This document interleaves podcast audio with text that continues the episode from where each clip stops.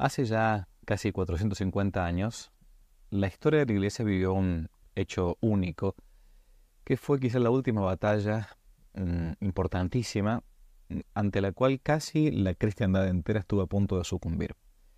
Voy a intentar hacer ahora un podcast, como le llaman ahora, un, un pequeño artículo grabado acerca de un libro precioso que siempre recomiendo, que es de famoso hispanista francés llamado Jean Dumont, titulado así en español, Lepanto, la historia oculta.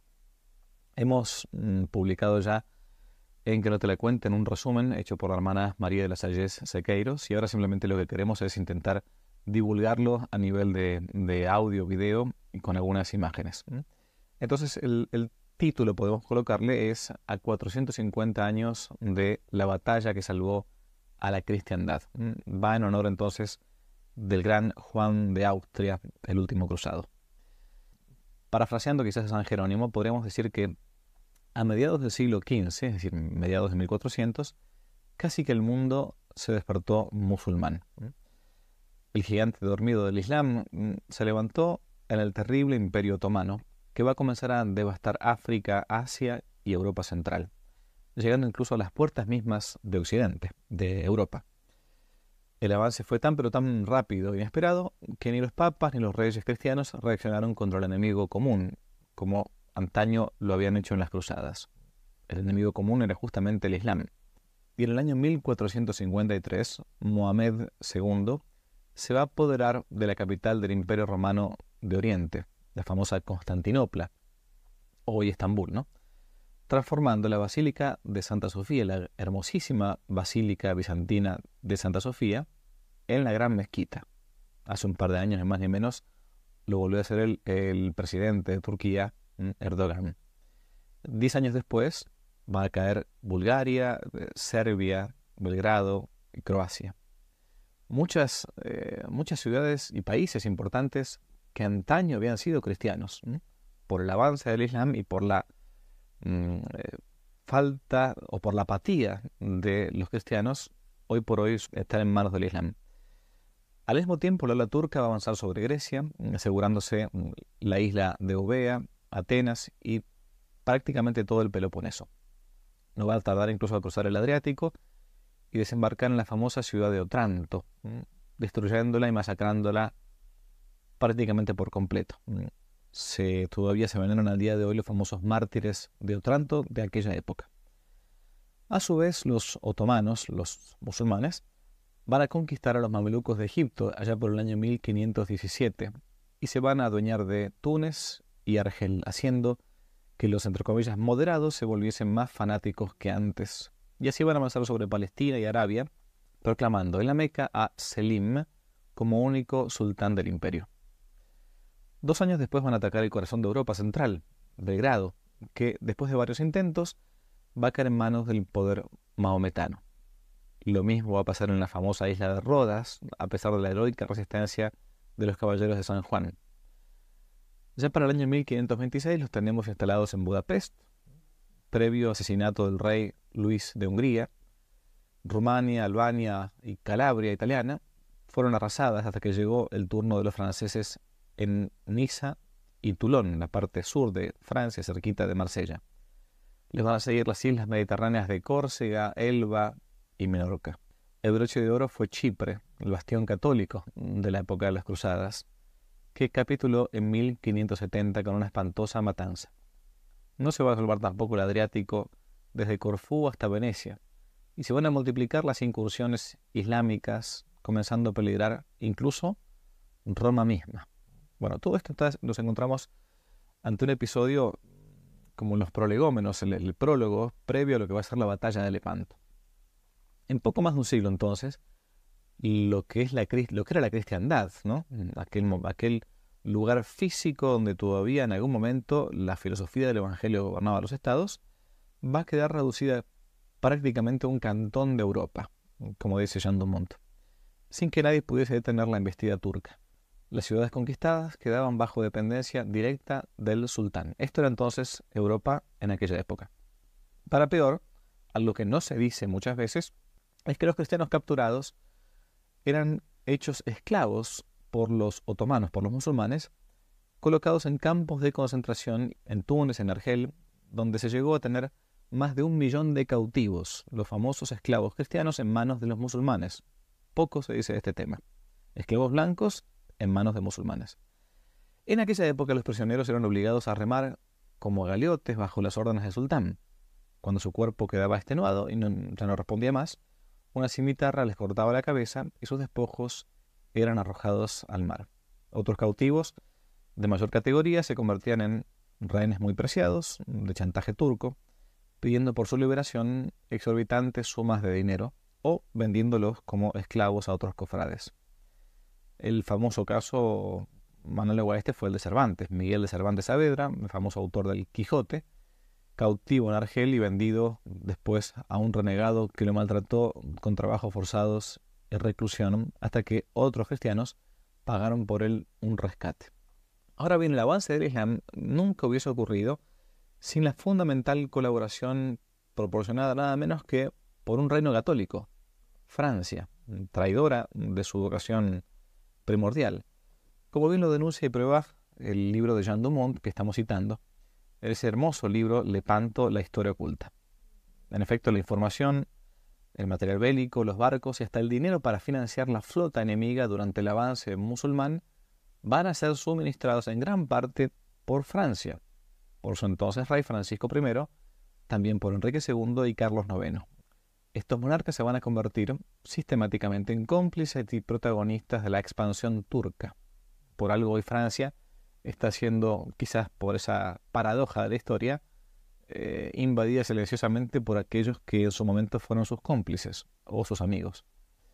Desde que Carlos V, el gran emperador Carlos V, fue elegido como cabeza del Sacro Imperio, Francisco I, mm, decepcionado, va a comenzar a desarrollar una política anti-española y por lo tanto anticatólica, llevando a Francia, la por entonces hija primogénita de la Iglesia, a prácticamente tocar fondo, traicionando esa vocación primordial.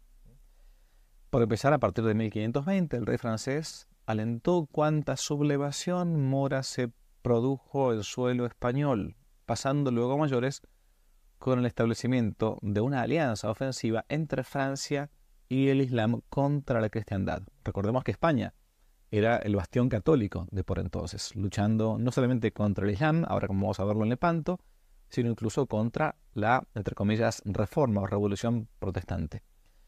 Apoyando la rápida conquista del sultán Solimán en Europa, Francisco I, rey de Francia, se va a convertir en su aliado principal con el único objetivo de jugarle una mala pasada a su rival, Carlos V, emperador de la Casa de Austria.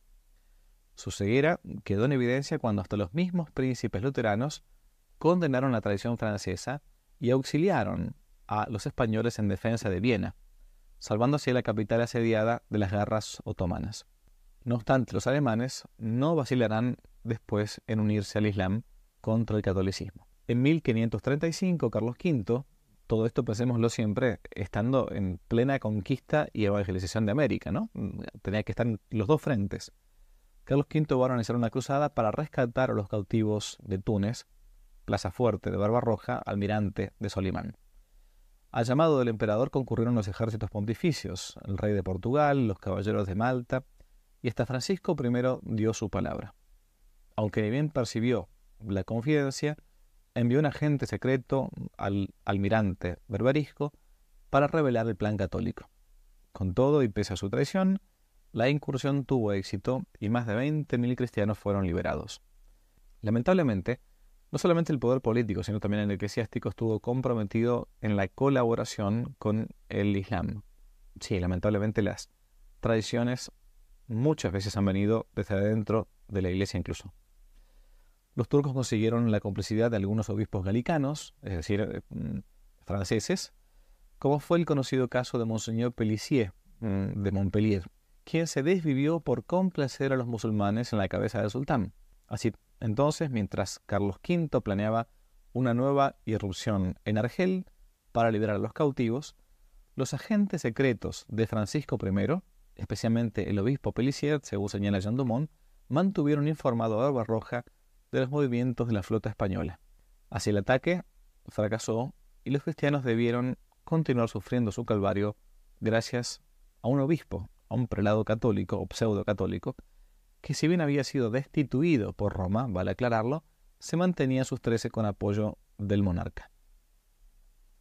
Como si esto fuera poco, en 1543, Solimán escribía a su amigo Francisco I lo siguiente, cito, Te he concedido mi temible flota equipada con todo lo necesario, y he ordenado a Barbarroja mi capudán pachá, es decir, almirante en jefe, a que escuche tus instrucciones. Esto decía Solimán a Francisco, o sea, un turco, un musulmán, a un, entre comillas, católico francés, ¿no?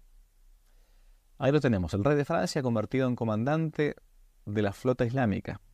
En efecto, bajo sus órdenes, Barbarroja va a arrasar toda la costa siciliana y después va a dirigirse a Marsella, donde su tropa va a ser agasajada con regalos. El Pachá, el, almirante en jefe, el Pachá turco, recibió una espada de honor en nombre del rey, de la que más tarde se va a servir para degollar cristianos en Niza. Hoy Niza, prácticamente ciudad tomada. Más aún, Francisco I concedió a la escuadra islámica el puerto militar de Toulon, al sur de Francia, como refugio para pasar el invierno, haciendo expulsar Manu Militari a gran parte de la población cristiana con el fin de dar acogida a 30.000, entre comillas, huéspedes, huéspedes islámicos. Desde allí Barbarroja a aumentar sus saqueos en la costa mediterránea con el guiño francés. Cuando la situación se volvió escandalosa y las protestas francesas se tornaron prácticamente violentas, en el mismo puerto, Francisco I, asustado, se va a ver obligado a comparar la retirada de Barbarroja de los suyos. La cosa no le fue nada fácil, puesto que el Pachá, el almirante en jefe, era un especialista en el chantaje y iba a poner en alto precio su partida. 800.000 escudos de oro, suma que sobrepasaba el valor mismo de Toulon, de toda la ciudad de Toulon. El rey terminó prisionero en su propia trampa, acabó desembolsando hasta el último escudo. Días después, la escuadra turco-franca se retiró devastando a su paso las costas de Nápoles, Sicilia, Calabria y Sardeña al abrigo de las galeras Flor de Lis de cautivos cristianos. Cuando llegaron a Constantinopla, Solimán los va a recibir como verdaderos héroes. O sea, nos encontramos con una situación muy especial. Los franceses católicos van a ayudar a los turcos a invadir Europa. Una cosa insólita. Para la Europa cristiana, la alianza cristiano-islamita fue un escándalo mayúsculo, claro. En una declaración oficial, los protestantes de la dieta de Espira expresaron su rechazo visceral. Cito, el rey de Francia, hacia los protestantes, y tienen razón, es tan enemigo de la cristiandad como los propios turcos. Hasta Enrique VIII se va a solidarizar con Carlos V renovando viejas alianzas. Luego de la muerte del rey francés Francisco I, Enrique III va a continuar con la política traidora de su propio padre, entregando en 1552 material bélico mm, a los berberiscos de Argel, con el fin de realizar operaciones navales conjuntas contra Nápoles. Para ubicarlos en la historia, reitero, Carlos V del año 1552 estaba eh, discutiendo en la controversia de Valladolid entre eh, eh, Juan de Sepúlveda y mm, Fer Bartolomé de las Casas si era o no lícita la conquista de España en América. Y al mismo tiempo tenía que estar luchando contra estos eh, franceses que estaban siendo aliados los turcos para invadir Europa. O sea, eh, la figura de Carlos V es muy importante en la historia de la Iglesia y de Europa. La intención de los franceses del, del nuevo monarca, digo, era impedir el concilio de Trento, cuya participación ya había prohibido a los obispos franceses. Esto hizo que la inmensa mayoría de los cardenales en Trento hayan sido españoles. Sin embargo, la realidad se le va a imponer y asustado por el desastre de sus tropas en San Quintín, el rey va a recapacitar dejando atrás su alianza con los turcos. No obstante, el daño ya estaba hecho. Con la asunción de Carlos IX en 1568, los hugonotes antirromanos van a volver al poder y con ellos la nefasta política pro-islam.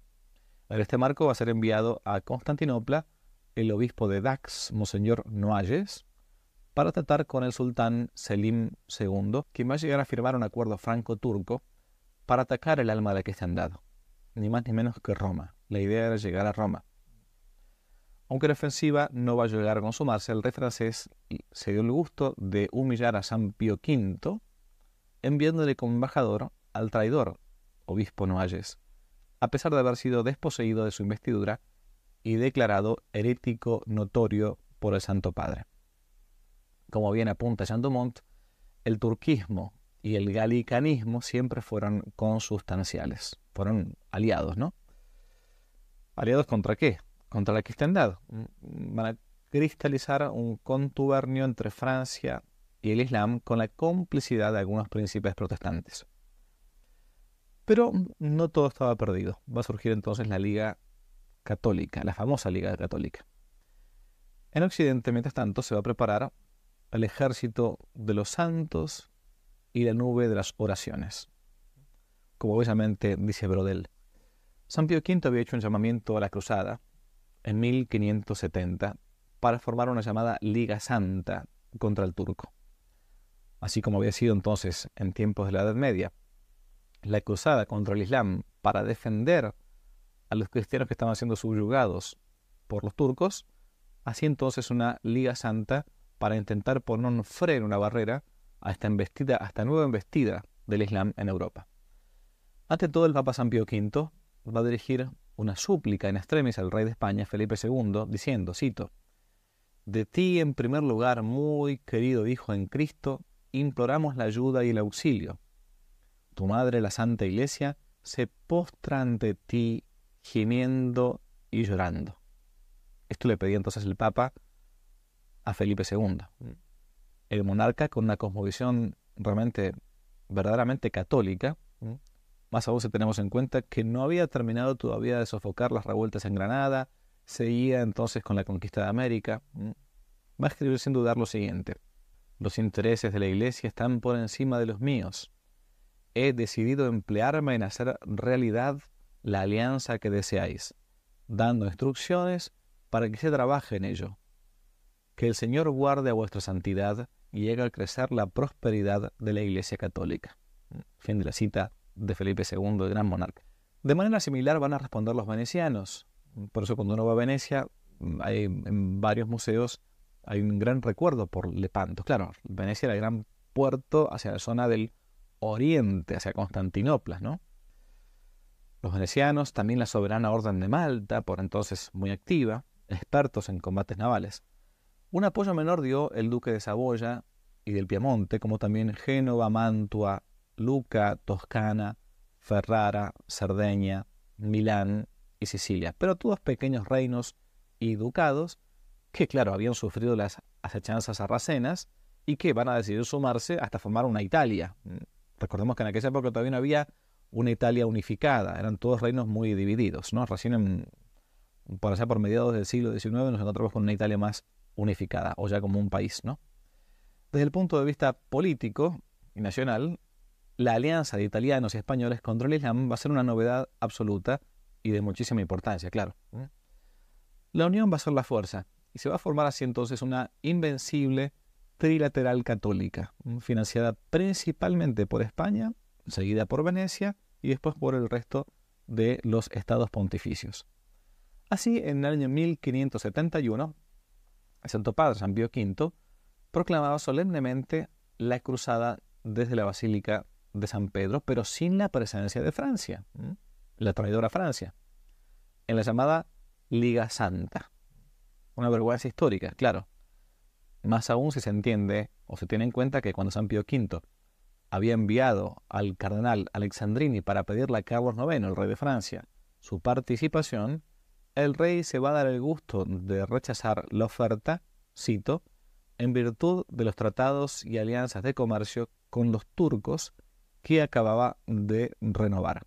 SIC, o sea, acabó de hacer una, una, una alianza con los turcos y por lo tanto él no podía hacer una alianza ahora con el Santo Padre. Una vez más, entonces, la hija mm, primogénita de la iglesia, como se le llamaba a Francia, renegaba de su propia madre. Por algo después le va a tocar la Revolución Francesa, lamentablemente. Es así, cuando uno traiciona las promesas de Dios, este, bueno, Dios te deja librado a, a tu suerte. En el juicio de las naciones se va a pedir cuentas claramente a Francia mm, pero mientras tanto la monarquía va a pagar con su sangre y la de su pueblo, que incluso actualmente hoy debe resignarse a que los mismos puertos facilitados a la flota turca, Marsella, Niza o Turón, hoy se hayan vuelto bastiones musulmanes prácticamente. Bien, teniendo en cuenta la participación de dinero, de hombres y de barcos, el mando general obviamente correspondía a los españoles. España era por entonces la gran armada ¿no? de, la época, el, imperio donde no se ponía el sol, se decía. ¿no? Felipe II tenía que colocar y proponer a alguien al frente de esta armada. Iba a proponer a su hermanastro, don Juan de Austria. Digo hermanastro porque era hijo natural de Carlos V, ¿no? de una, unión extra matrimonial de tan solo 26 años.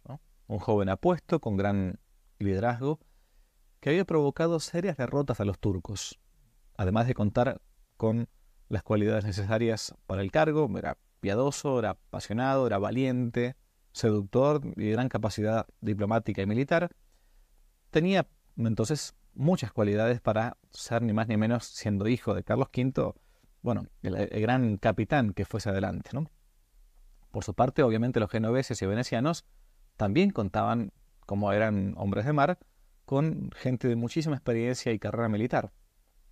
Y como San Pío V había convocado la cruzada, claramente a él iba a corresponder zanjar la cuestión que no parecía ser tan, tan evidente. ¿A quién le correspondía tomar el mando de todo? El tiempo apremiaba y mientras se asesoraba, el Papa no dejaba de rezar suplicando luces del cielo una señal que lo ayudase para una elección correcta. Se cuenta que un día, al finalizar la Santa Misa, tuvo una inspiración divina mientras recitaba en silencio el último texto que se rezaba en la llamada Misa de San Pío V o la misa llamada tradicional, que es cuando se reza el Evangelio o el prólogo al Evangelio de San Juan, ¿no? En el principio era el verbo, el verbo estaba con Dios, el verbo era Dios, ¿no? En un momento del prólogo del Evangelio de San Juan, en la Santa Misa, según esa forma, se determina, se dice en un momento, este, eh, em, y vino un hombre enviado por Dios cuyo nombre era Juan. E fuit omen misus adeo, qui nomen erat Johannem, dice el texto. Por unos instantes el Papa no pudo continuar con el prólogo, con la oración de la misa. El tiempo quedó suspendido hasta que retomó la lectura con una leve sonrisa. El versículo le había iluminado inteligencia, confirmándole, si tenía alguna duda, que el nombre que tenía tomar las tropas como generalísimo iba a ser ni más ni menos que Juan de Austria, el gran almirante de la Santa Liga. El arsenal de Sevilla se va a encargar de la construcción de gran parte de la flota y del equipamiento de la galera real para el príncipe español, la nave capitana. Un enorme navío de 50 metros de largo con 300 remeros, rematado por un Hércules gigantesco en la proa y una estatua de la gloriosa Santísima Virgen María en la popa. Ahí debían embarcarse los retoños de la nobleza andaluza, los famosos infantes, como el joven Miguel de Cervantes Saavedra, de apenas 24 años. Miren qué jovencito eran Manco de Lepanto. Desafiando el mal tiempo, la nave capitana va a zarpar con sus galeras hacia el puerto de Messina, en Italia, para reagrupar sus fuerzas.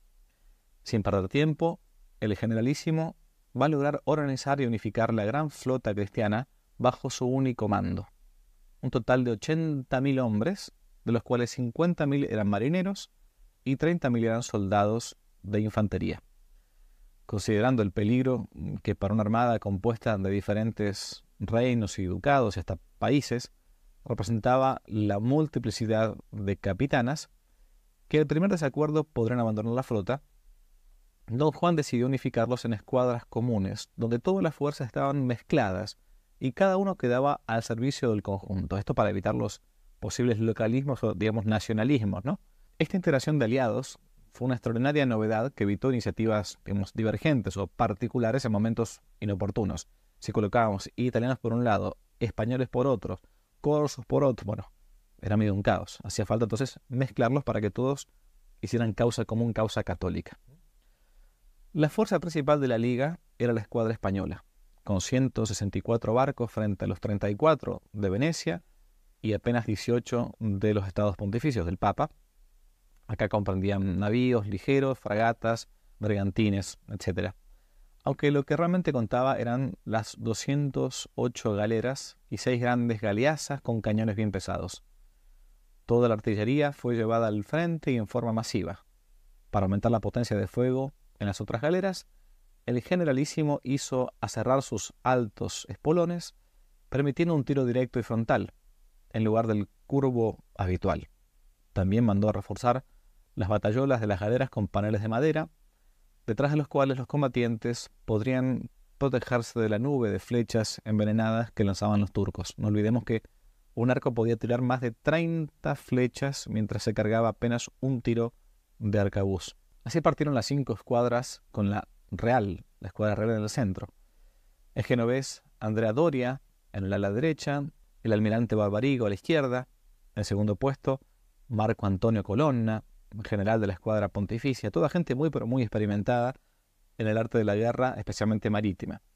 Y atrás, bien escondida, se reservó el non plus ultra de la flota al mando de Álvaro de Bazán, marqués de Santa Cruz, llamado por Cervantes relámpago de la guerra jamás vencido. En Nápoles, el príncipe español recibió solemnemente el bastón de mando supremo y un inmenso estandarte de Jesús crucificado con la inscripción constantiniana que decía Inoc signo vinces, es decir, en este signo vencerás, bendecido ni más ni menos que por San Pío V.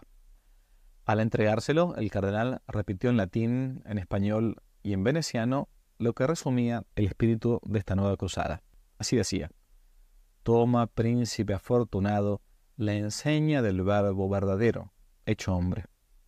Toma la imagen viva de la Santa Fe de la que en esta empresa tú eres el defensor. Que ella te dé la victoria sobre el enemigo impío, y que por la mediación de tu mano sea abatido el soberbio. En cuanto se desplegó el viento el lábaro, don Juan fue el primero en caer de rodillas siguiéndole toda la tropa, que al unísono respondió Amén, amén. Después de ayunar tres días, de confesarse y de comulgar, el generalísimo don Juan de Austria se preparó para embarcar en paz con Dios y con su alma. Su piadoso ejemplo fue imitado por miles y miles de marineros y soldados que querían ir a la guerra y prepararse a bien morir si así correspondía. Como si la coraza espiritual fuera insuficiente, don Juan ató a su cuello un pequeño relicario que el Santo Padre le había obsequiado con un fragmento de la Vera Cruz, la verdadera cruz de nuestro Señor Jesucristo. Y en la punta del gran mástil de la Real hizo adosar el crucifijo milagroso que le había ofrecido su querido preceptor Luis de Quijado. Antes de partir, el nuncio papal impartió la bendición con indulgencia plenaria para aquellos que muriesen en combate. Claro, era una cruzada.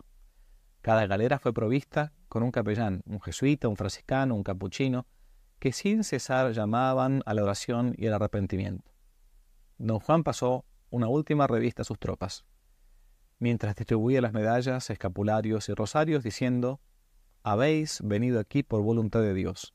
Poned vuestra esperanza en el Dios de los ejércitos. Finalmente, el 16 de septiembre, zarparon en búsqueda de la Armada Otomana.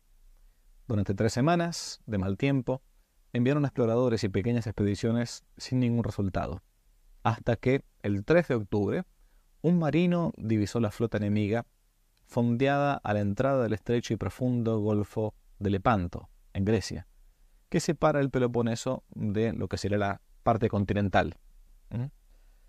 Al amanecer del domingo 7 de octubre de 1571, la Armada cristiana se dirigió a la batalla bajo pésimas condiciones. A causa del viento en contra y la estrechez del canal, la flota se desunió en la entrada, necesitando casi tres horas para alinearse nuevamente, mientras que los turcos intentaban rodearlos con grandes galeras más rápidas y ligeras impulsadas por el viento a su favor.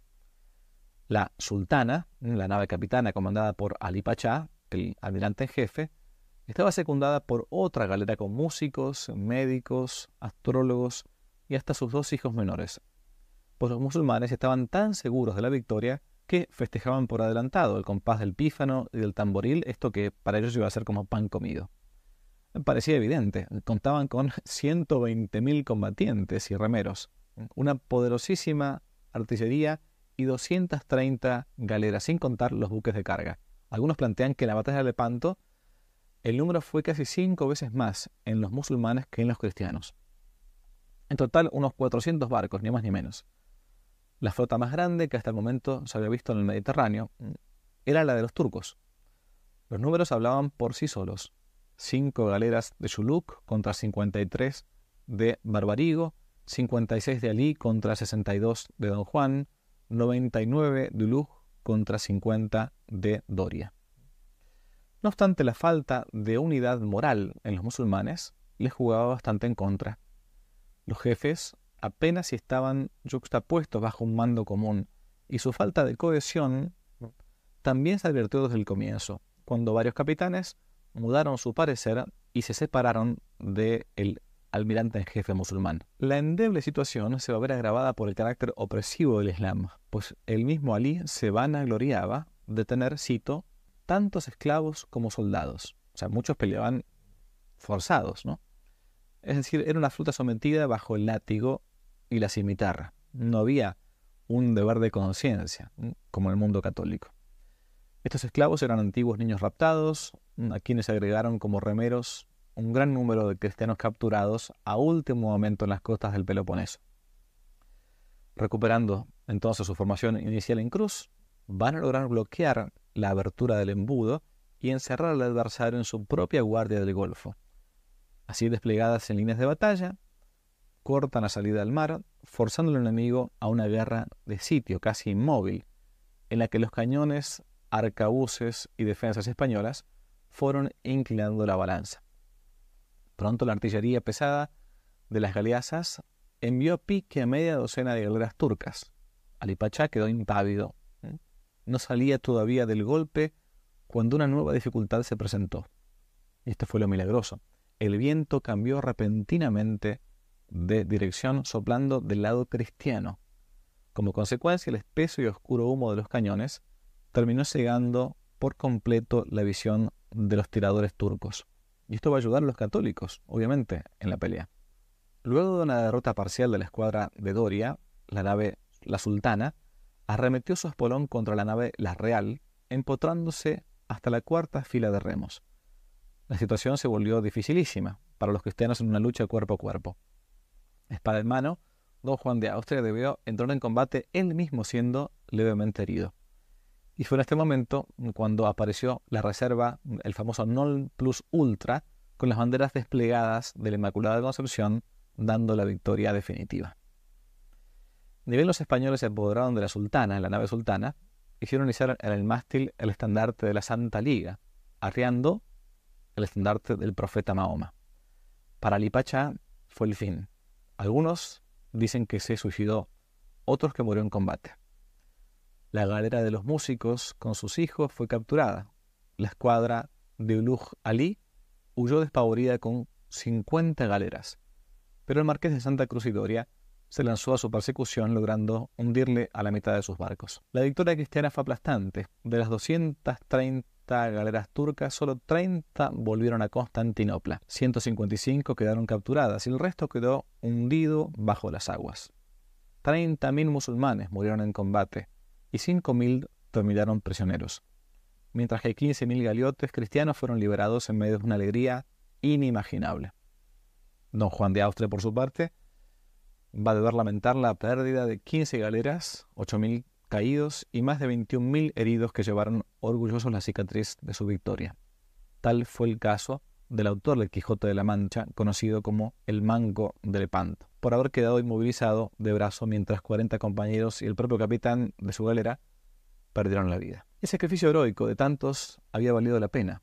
El mar enrojecido de sangre era, de nuevo, cristiano. Terminemos ahora esta parte con unas palabras para quien fuera el alma de la cruzada. El cuerpo fue Juan de Austria, pero el alma fue San Pío V. Un hijo de pobres, su familia había sido saqueada por las incursiones islámicas, convertido con el tiempo en fraile dominico. Viajaba siempre de a pie, con sus alforjas al hombro, y ya siendo papa continuó con la misma costumbre. Durante la preparación y el desarrollo de la batalla, San Pío V hizo doblegar los rezos con las famosas 40 horas, multiplicando procesiones presididas por él mismo, donde siempre se lo vio descalzo. Como buen hijo de Santo Domingo de Guzmán, no dejaba de desgranar el Santo Rosario, popularizándolo entre cristianos de Roma y el mundo entero. gracias a la familiaridad que tenía con el mundo sobrenatural, fue favorecido entonces por una visión milagrosa de la victoria en el mismo instante en que se daba en Lepanto la batalla crucial. Nos encontramos a mil kilómetros entre Lepanto y Roma. Aquel 7 de octubre de 1571, mientras examinaba unas cuentas, se narran las crónicas, con algunos prelados, cito, cuenta su tesorero, ¿no? De repente, como movido por un impulso invencible, se levantó, se acercó a una ventana, la abrió y miró hacia el oriente, quedándose en contemplación. Después se volvió hacia sus visitantes y con los ojos todavía brillantes por el éxtasis dijo, No nos ocupemos más de estos negocios. Vayamos a dar gloria a Dios. La armada cristiana acaba de conseguir la victoria. Luego los despidió rápidamente, se dirigió a su oratorio privado para sumirse en profunda acción de gracias en medio de una emoción indescriptible. Diecisiete días después, claro, no había otros medios de comunicación que, las cartas, ¿no? El 24 de octubre va a llegar un correo nocturno a Roma enviado por el Dogo de Venecia, uno de los primeros en recibir la buena nueva. Como un bello símbolo del anuncio, el mensajero desembarcó de la galera Arcángel Gabriel. Y a pesar de la hora inoportuna, se lo condujo ante el Papa para confirmar en la tierra lo que el cielo ya le había adelantado. La Iglesia, los católicos, habían ganado en Lepanto. La cristiandad había triunfado. De inmediato, el Santo Padre ordenó despertar a todos los huéspedes del Vaticano para convocarlos a la capilla a fin de glorificar a Dios. Y así dijo, cito, El Señor ha escuchado la súplica de los humildes y no ha desdeñado su petición.